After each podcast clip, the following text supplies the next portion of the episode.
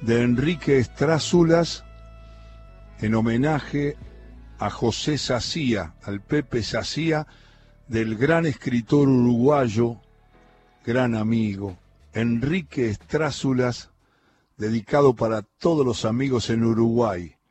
Ahí el doctor Mario Romano, un abrazo grande a la familia de Mario, toda la gente de Uruguay que siempre nos acompaña, Nino, tantos amigos que tengo ahí en, Montevideo y en otras ciudades, va Aprendiz del Barro de Enrique Estrázulas in memoriam José Sacía. Nació para campeón, por corajudo, lo garroneó la muerte en el boliche. De pibe el viejo lo ataba una cadena, un infierno de pibe, era indomable, se escapaba del barrio y no volvía. Allá como a los 20 o 30 días se aparecía con la caja al hombro. De lustrabota se ganó la vida aunque nunca logró cambiar de oficio. Gastaba la de trapo en el baldío al norte del arroyo y el bostero. Lo marcaban de a tres y no podían. Le daban lata y daba más que nadie. Y se metió en la bronca de los bondis, en la navaja, la piña americana. Fue contratado para usar los puños. Le daban comisión por el fangote. Tenía chicados a los guardas todos. Fue el mejor guardaespaldas de los pungas. Bagallero de a ratos, pecho verde. Para meter las manos era un viento llevó una muerte encima y nadie supo, lo tiró en el arroyo por la noche, en esa canaleta de agua hedionda. Por eso le llamaban aires puros al barrio que lo vio saltar tejidos, romper la fiesta de los corralones, de peseta nomás de puro macho, cambiar el resultado del partido. Lo sacó el imparcial del Ipiranga y en pocos meses ascendió a primera. Concentrarlo era bravo, era difícil. Lo digo porque sé, yo lo buscaba.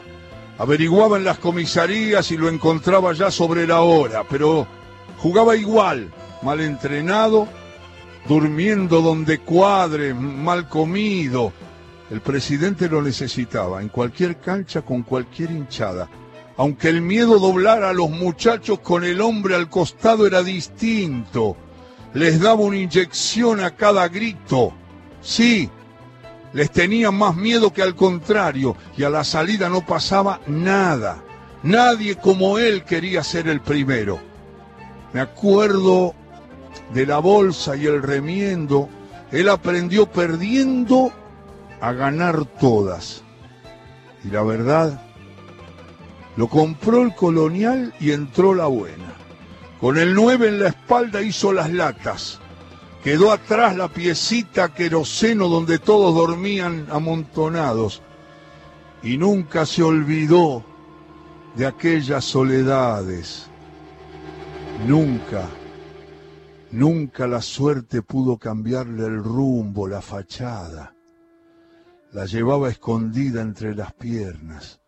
La cuidaba con una y la doblaba era buen pisador, trancaba duro, un asesino si metía la plancha. En el polvo del área la sabía. Metedor con los jodos, agarraba, pisaba sobre el salto a los arqueros, les llenaba de tierra la mirada. Los jueces no veían, era astuto para ser sucio y para ser callado. Si el juego era leal, jamás lo hacía dribleaba como un dios y la pasaba. Los pasos largos eran serpentinas, dibujador perfecto de la cancha. Y si pateaba, reventaba redes, tatuaba postes con los pelotazos, armador de partidos imposibles con la cara impasible y esa nariz de infanto. Colonial lo llevó porque metía dueño de la pelota en cualquier lado le pusieron el 9 y fue de gira. Eligió los más duros campeonatos, siempre con el balazo en la rodilla, casi en el muslo, bala silenciada. Despertaba sospechas y respeto. Nadie le preguntaba. Fue el primer choque con la policía una noche dormida entre las chapas. En el mismo boliche cachaciento el andurrial donde iba la perrada. Desparramó el botón con una zurda, salió de raja y lo alcanzó la bala. Adentro la llevó dos días a monte ya sin poder pisar y desangrado. Lo curó una partera a la sordina. Nadie creyó que iba a seguir jugando.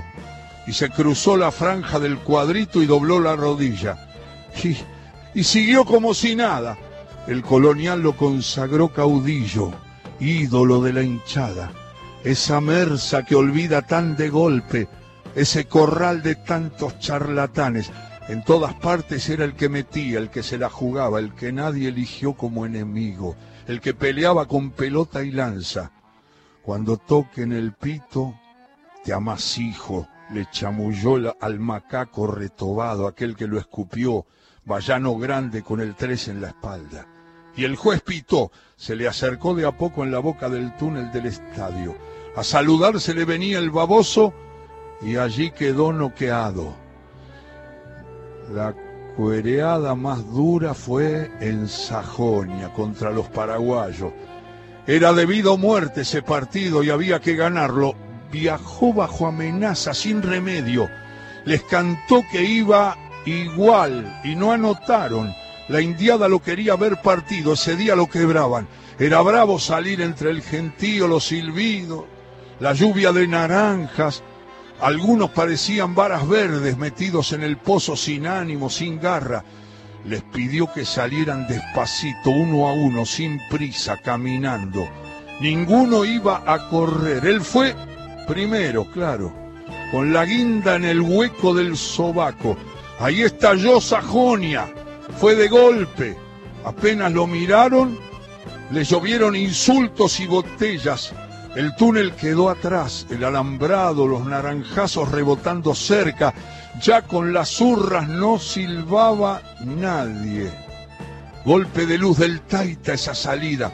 Una jugada para no olvidarla. Los paraguas entraron a dar duro, era la orden achicar de entrada y les salió, les salió al revés. Fue un pelo a pelo, un cuerpo a cuerpo de tapones altos. Aquí nadie se achica, nadie afloja. Y la cuereada le ganó a latazos, uno a uno y penal.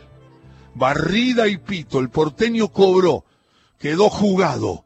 Fue al punto blanco y la pidió enseguida. Porque el penal lo vio todo el estadio. El colonial ganaba si iba adentro Hervía el Sajonia, todos protestaban, si alguno la metía era seguro. Pateaba él. Llovían las naranjas. De pronto la sacó, pensó dos veces y el porteño pedía que tirara. El referí, no me complique más, tírelo ahora. La colocó otra vez, se afirmó lento. Como triste venía caminando. En los tres palos el guardián nervioso, agazapado como una araña parecía, sí, una araña, un, parecía un futuro fusilado. Él, manso, se acercó, miró las redes, y lento, ¿eh? Y la durmió en el fondo. Sajonia era una lápida, era un velorio aquello, era una misa, era una catedral de madrugada. Con los macacos lo pusieron siempre era un especialista en aflojarlos. Lo conocían bien, nadie quería, nadie quería con él en la trenzada. Y nunca olvidaré Villa Belmiro, las tribunas repletas, meta, samba, pandeiro, tamboril, piedras y cohetes, fuegos artificiales.